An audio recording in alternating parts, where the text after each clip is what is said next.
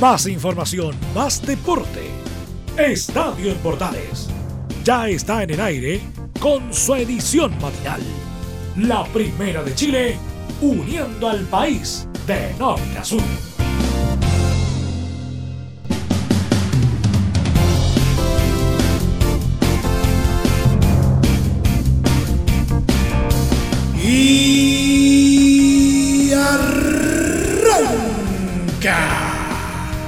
Señoras y señores, muy buenos días, bienvenidos una vez más. Seguimos generando contenido, o por lo menos eso procuramos en tiempos de coronavirus, porque a pesar de todo y contra todo lo que creemos, la información no se detiene y menos ahora. Porque igual nos arreglamos de alguna forma para entregarles a usted lo que genera la pelotita y algo más desde luego, y todo condensado como siempre en 30 minutos de programa. Pónganse cómodos que con coronavirus o sin coronavirus, con cuarentena o sin ella, empezamos otra entrega de esto que hemos llamado Estadio Portales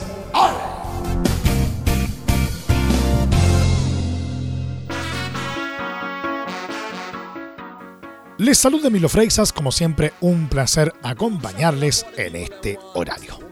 El director técnico interino de Colo Colo, Gualberto Jara, habló sobre su situación en el club ante la demora de la dirigencia en contratar un nuevo entrenador, asegurando que no se quiere ilusionar con el primer equipo. Asumí en un momento impensado, volviendo de la Copa Libertadores Sub-20 me informan que sería de manera interina hasta la llegada de un nuevo entrenador. Con esta situación del virus no hubo nada concreto. Hay que ver la idea que tienen los dirigentes y ahí se hablará de la continuidad del trabajo. Yo no me quiero ilusionar con el primer equipo. Estaba bien trabajando en las divisiones menores, dijo el paraguayo. Es que desde la salida de Mario Salas del primer equipo, Blanco y Negro negoció con Luis Felipe Scolari y fracasó en el intento de contratar al brasileño, mientras otros nombres como los de Sergio Batista y Martín Lazarte, entre otros, han sonado, pero sin que Colo Colo pueda cerrar a su nuevo DT, algo que ha alargado la estadía de Jara en la bancalva. Respecto a cómo marchaba el equipo, Colo Colo llegó a cinco derrotas seguidas en el Campeonato Nacional, mientras que en Copa Libertadores debutó con una caída ante Jorge Pilsterman. Jara señaló que estábamos consiguiendo salir de la mala racha, levantando cabeza por medio de conversaciones y decisiones justas, pero lastimosamente se cortó. Venían una serie de buenos partidos como el clásico, en el que si lográbamos un buen resultado, daríamos un gran salto.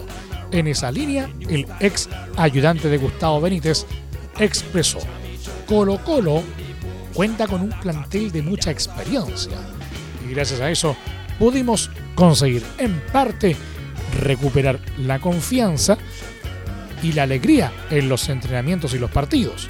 Fuimos mostrando otra imagen y así vamos paso a paso, recuperando la confianza y saliendo de las dudas por los resultados y las situaciones de juego. Gualberto Jara dijo que lo ayudó mucho el conocer a la mayor parte del plantel, y eso ayuda a la hora de hablar de juego y de las situaciones que se van atravesando. Se puede ganar tiempo porque se dispone de poco tiempo para ir saliendo de estas situaciones. También ayudó mucho el profesionalismo y la experiencia del plantel. Finalmente, se refirió al tema de la posible baja de sueldos en el plantel por el coronavirus. No hablé de estos temas con los jugadores, pero es un tema muy complejo.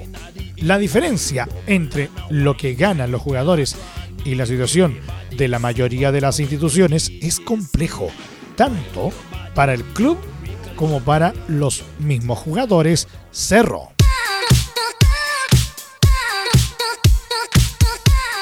Dos duras noticias recibió Walter Montillo en los últimos días. La semana pasada había fallecido su abuelo paterno Oscar a los 91 años y en la jornada de ayer martes se produjo la muerte de su padre Walter Oscar de 60 años. De acuerdo a lo que informó el Club Universidad de Chile a través de un comunicado, el progenitor del volante azul había sido hospitalizado tras presentar graves problemas respiratorios, misma situación que experimentó el abuelo del jugador durante la semana pasada. Durante las próximas horas se determinará si la causa del fallecimiento de ambos fue por COVID-19 de acuerdo a lo señalado por los laicos.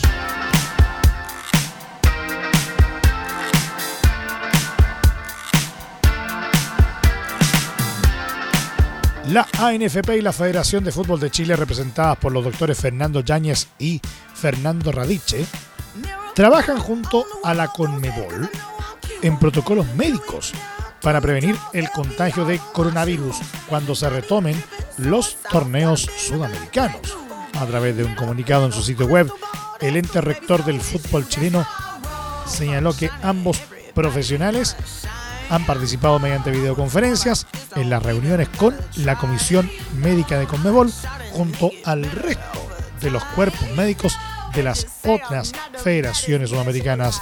Respecto a estas reuniones, Yáñez manifestó que el objetivo de trabajar un protocolo en conjunto que establezca y recomiende ciertas normas o medidas de seguridad, primero para el regreso de los entrenamientos y en segundo término de la competencia, que sea lo más segura, entendiendo la problemática en la que estamos inmersos. La idea es buscar un plan común, con las características particulares que deba tener para cada país. Desde el punto de vista sanitario, nuestro país está en una situación claramente mejor que otros países de Sudamérica en cuanto a la cantidad de exámenes que hacemos y al sistema de control sanitario, agregó. La Comisión Médica de la Conmebol continuará reuniéndose para elaborar las medidas preventivas. Este martes, Deportes Iquique arrendó túneles sanitizadores para cuando regresen a los entrenamientos y en el Estadio Tierra de Campeones para el retorno del, del torneo nacional, con el fin de resguardar las condiciones de seguridad de sus jugadores y cuerpo técnico, debido a la emergencia del coronavirus. Los Dragones Celestes informaron su iniciativa con un video del implemento y un comunicado en sus redes sociales en el que señalaron que el club ha iniciado un arriendo con opción de compra de cuatro túneles sanitizadores con la empresa importadora local MacGroup que se instalarán en los accesos al complejo deportivo Cesare Rossi Banchero. Una vez que retomen los entrenamientos, los que por cierto serán inicialmente diferenciados y adaptados a lo que las condiciones momentáneas vayan dictando. Además, añadió que cuando el campeonato se reanude y aún así la pandemia esté controlada, queremos brindar seguridad a nuestros hinchas en todo momento, por lo que dentro de esta alianza con el grupo MacGroup vamos a disponer de un túnel sanitizador por cada acceso al estadio Tierra de Campeones. Creemos que actuar con precaución es lo más importante en estos momentos y es por eso que queremos que nuestros hinchas se sientan seguros y sin temor. Cuando la pelota vuelva a rodar, cerró el escrito.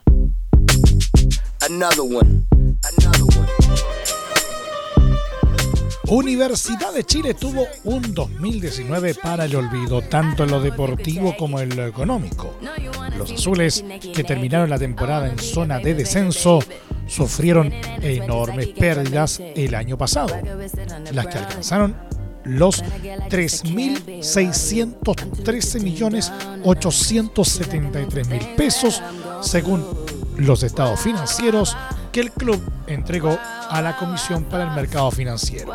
Una de las razones que explican esta fuerte caída es que los ingresos ordinarios de Azul Azul disminuyeron en casi 1.300 millones de pesos comparados a 2018, debido a un bordero mucho más bajo y a su temprana eliminación de la Copa Libertadores ante Melgar. También cayeron sus ganancias por transferencias de jugadores. Los resultados deportivos tienen una gran incidencia en la generación de ingresos de la sociedad. Estos van desde la clasificación a campeonatos internacionales hasta perder la categoría según el reglamento de la Asociación Nacional de Fútbol. Para el año 2019, el Consejo de Presidentes determinó de forma excepcional que no existirá descenso. En este particular, el equipo cumplió con una buena actuación en Copa Chile, lo que le permitió clasificar a la Copa Libertadores 2020, explicó la Sociedad Anónima.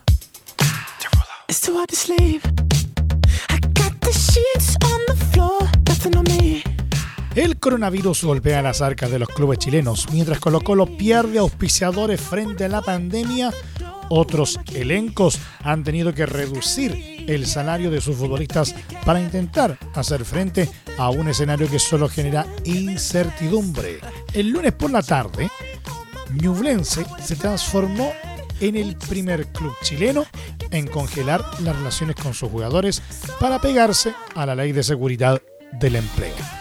Los clubes sacan cuentas en sus oficinas comerciales intentar reducir los costos al mínimo, considerando que solo les quedan los ingresos por el CDF, 190 millones de pesos en primera, 86 millones de pesos en primera B. El dinero, según dicen los elencos, está asegurado por los próximos meses. Entre hoy miércoles y mañana jueves debiesen recibir el depósito. Intentan no mirar para el resto de Sudamérica pues en Brasil, la cadena O Globo ya le avisó a los elencos del torneo paulista que no seguirá pagando las cuotas mensuales mientras siga la suspensión del certamen. La preocupación está y los clubes lo hacen evidente. Asumen que estos ingresos son clave para subsistir. Para nosotros es clave la plata del CDF es súper importante. Diría que representa la supervivencia del club. Si CDF no paga, estaremos en problemas. Los sponsors, que son otra vía de ingreso, ya no están pagando. Son contratos anuales, pero pagan mensual y están corriendo las cuotas, dice Luis Baquedano, gerente de Unión Española. Club que cubre el 39% de sus ingresos con los dineros que reparte Turner. También reciben los pagos por contratos comerciales, pero ya no cuentan con ingresos por venta de tickets. De ventas millonarias de futbolistas, mejor ni hablar. Lo cierto es que la ANFP hace menos de seis meses publicó el anuario financiero correspondiente a la temporada 2018, con el desglose en porcentaje de los ingresos que registra cada elenco.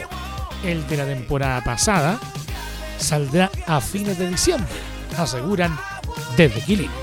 En el resumen de los números publicados por la entidad queda reflejado la dependencia que tienen los elencos a los flujos generados por el CDF. Mientras los equipos de primera división marcan sus ingresos en un 37%, en Primera B se anotan con un 67%. Los acuerdos comerciales generan en Primera División el 29% de las entradas económicas, en la B el 11%. En la venta de entradas la ganancia es mínima. En primera, 16% con 1.716.462 espectadores durante la temporada 2018 y en la B 11% con 640.169 fanáticos en los duelos disputados. En otros ítems, en lo que destaca las transferencias, los equipos de la máxima categoría cubren con estos el 16% de sus planillas, mientras que en la B apenas el 6%. La dependencia de los equipos chilenos al CDF es evidente. La calera, por ejemplo, basa el 53% de sus ingresos en los 190 millones de pesos que recibe cada 30 días por la transmisión de sus duelos. Apenas se anota con un 3% en acuerdos comerciales y un 9% en venta de tickets. Su gran fuerte son las transferencias, 36%. Y Quique, por su parte, marca sus ingresos con un 67% de acuerdo por CDF, 10% por acuerdos comerciales y 7% en la venta de tickets. Todos los clubes mueren sin el dinero del CDF. Nadie sobrevive. El que diga lo contrario no está diciendo la verdad, dice César Rossi, presidente de Iquique. Palestino es otro de los equipos que está pendiente de la situación con el CDF. El cuadro de la cisterna registra un 48% de ingresos por la señal televisiva, 8% por acuerdos comerciales y la misma cantidad por venta de entradas. En 2018, el 37% de los ingresos de los clubes provino del CDF. Es muy importante para el día a día de nuestra institución, pues representa un gran porcentaje de nuestros ingresos mensuales. Para la gran mayoría de los clubes, este porcentaje es mucho más alto, llegando a algunos casos sobre el 70%. Sin las platas del CDF, el fútbol entra en la UTI, dice Jorge Huawei, timonel de Palestino. Universidad de Concepción también tiene una visión similar.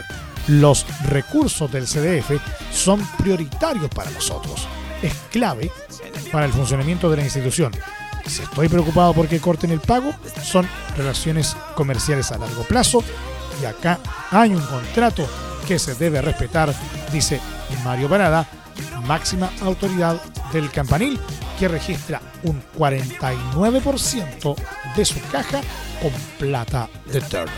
En la B, prácticamente se sostienen con lo que paga la empresa Turner.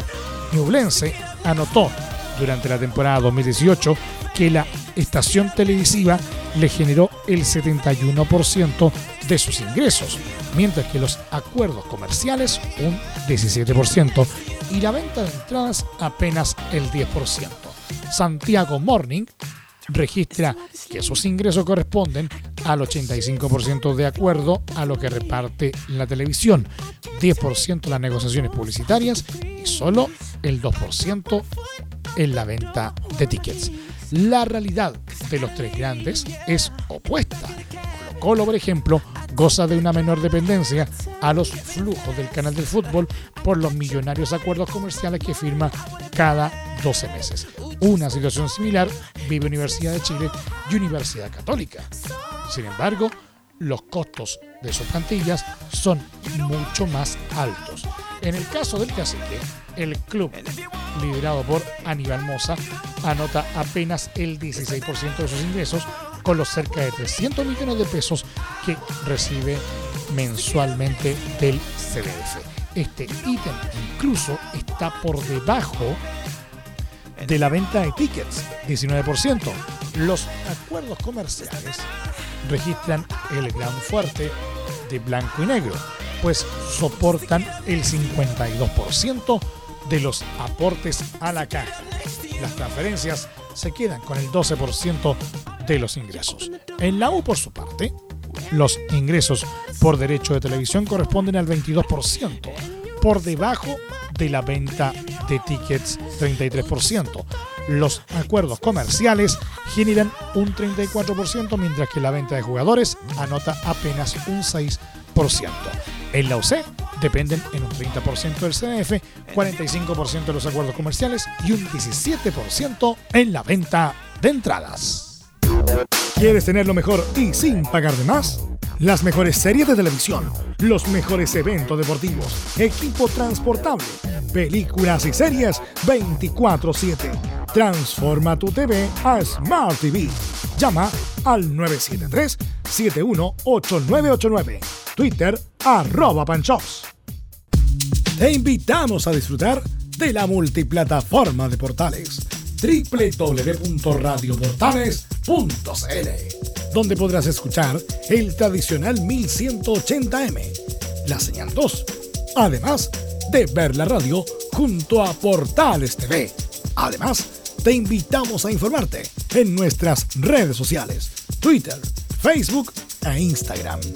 Ya lo sabes, www.radioportales.cl, la multiplataforma de la Primera de Chile. ¿Necesitas promocionar tu marca o producto? Anunciar en la Primera de Chile es rápido, fácil, con cobertura nacional y no cuesta tanto. Contáctanos al correo comercial arroba radioportales.cl. Tenemos una propuesta a tu medida, porque en la Portales te queremos escuchar. Es muy importante, es urgente, es vital que entre todos detengamos el coronavirus. Y todos podemos ayudar a través de una sencilla acción. Quédate en casa por tu salud, la de los niños y la de los adultos mayores. Sigamos los protocolos que entrega la autoridad de salud y evitemos contagiarnos o contagiar a nuestros seres queridos o a otras personas. Quédate en casa porque es la mejor manera de ponerle fin a este virus. Nosotros te seguiremos informando y acompañando, pero te invitamos de todo corazón que por favor lo hagas. Es muy fácil. Quédate en casa. Quédate en casa. Quédate en casa. Quédate en casa. Quédate en casa. Quédate en casa. Recuerda, al coronavirus lo derrotamos entre todos. Seamos responsables. Es un mensaje de Radio Portales, la primera de Chile. Entre Marco Grande y Marco Chico, media vuelta y vuelta completa. Escuchas Estadio en Portales en la primera de Chile, uniendo al país de norte a sur.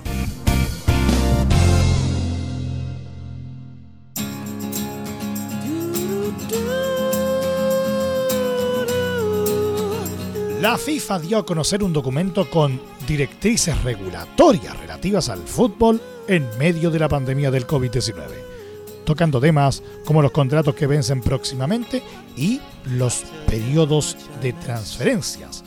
El grupo de trabajo acordó unánimemente una serie de principios respaldados por el Buró del Consejo de la FIFA. Respecto al vencimiento e inicio de los contratos de los jugadores, se propone que los contratos se amplíen hasta el momento en el que realmente termine la temporada. Son muchos los casos de futbolistas que concluyen sus vínculos el 30 de junio, como Alexis Sánchez, Charles Aranguis, Claudio Bravo y otros. Y requerían de una prórroga para poder seguir jugando si es que los torneos nacionales se siguen jugando más allá de esa fecha. Algo muy probable de retornar la actividad.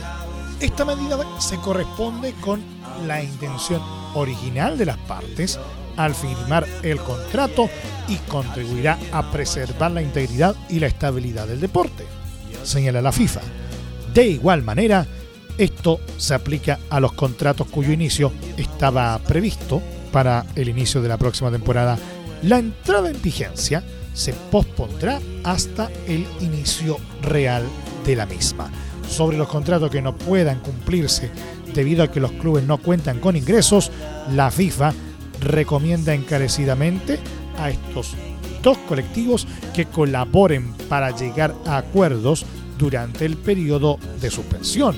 Respecto a los periodos de inscripción de jugadores, el interrector del fútbol mundial dice que será flexible y permitirá el aplazamiento de las ventanas de transferencias para que se emplacen entre el final de la temporada actual y el inicio de la que viene.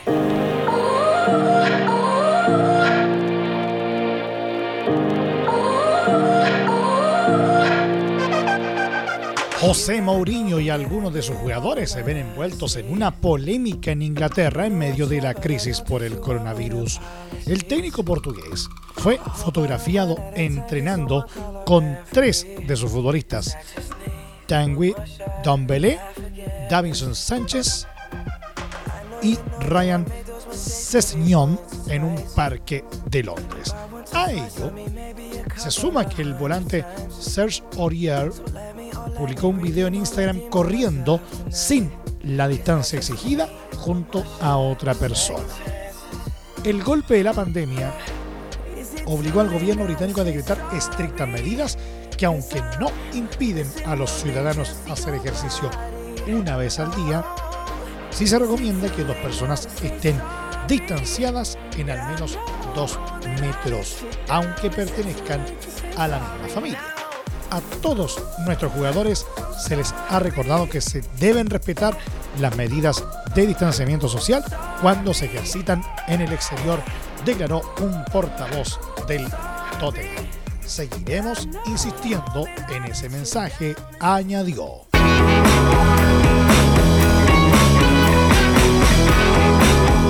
Un juez le concedió este martes el arresto domiciliario a Ronaldinho Gaucho y a su hermano Roberto de Asís Moreira, tras el pago de una fianza conjunta de 1,6 millones de dólares durante la revisión de medidas en el Palacio de Justicia de Paraguay, en el caso de uso de documentos falsos por el que están imputados y por el cual llevaban un mes de reclusión. El juez penal de garantías Gustavo Amarilla, indicó que la medida se cumplirá en un hotel de Asunción y con vigilancia policial. Los abogados del ex futbolista del Barcelona y el Milan indicaron que la sede del arresto domiciliario será el Hotel Palmaroga en el centro histórico de la capital paraguaya. Los hermanos Asís están en Paraguay desde el 4 de marzo cuando participarían en eventos promovidos por la empresaria Dalia López. Dos días más tarde fueron arrestados.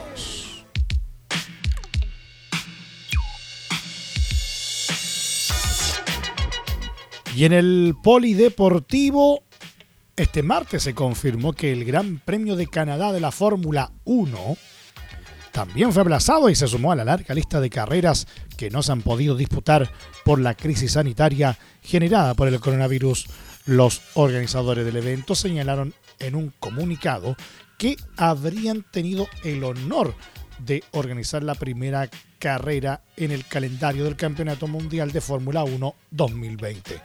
Por su parte, el director ejecutivo de la Fórmula 1, Chase Carey, comentó que apoyan la decisión de no disputar la competencia automovilística en la fecha establecida. Hemos estado trabajando estrechamente con nuestros amigos en el Gran Premio de Canadá en las últimas semanas y los apoyamos para que tomen esta decisión necesaria para garantizar la seguridad de los fanáticos y la comunidad de Fórmula 1, señaló. La carrera estaba programada para ser disputada en Montreal el 14 de junio.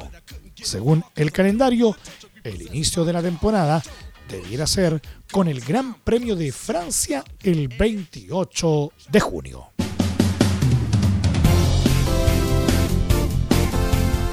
Nos vamos, nos vamos, nos vamos, nos vamos, nos vamos, nos vamos, nos vamos. Gracias por la sintonía y la atención dispensada. Hasta aquí nomás llegamos con la presente entrega de Estadio en Portales en su edición AM, como siempre, a través de las ondas de la Primera de Chile. Les acompañó Emilio Freixas. Muchas gracias a quienes estuvieron con nosotros a través de nuestra señal 2, a través de nuestros medios asociados en todo el país y también a través de de la Deportiva de Chile, radiosport.cl.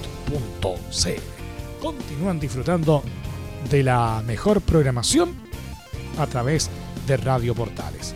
En nuestra señal 2 ya llega, ya está aquí, portaleando la mañana a continuación. Recuerden que a partir de este momento, este programa se encuentra disponible en nuestra plataforma de podcast, en Spotify y en las mejores plataformas de podcasting y por supuesto también en nuestro sitio web www.radioportales.cl. Más información luego a partir de las 13.30 horas en la edición central de Estadio en Portales con Carlos Alberto Bravo y todo su equipo. Que tengan todos un muy buen día y no olviden lo más importante. Por favor, quédate en casa. Más información, más deporte. Esto fue Estadio en Bordales. con su edición matinal.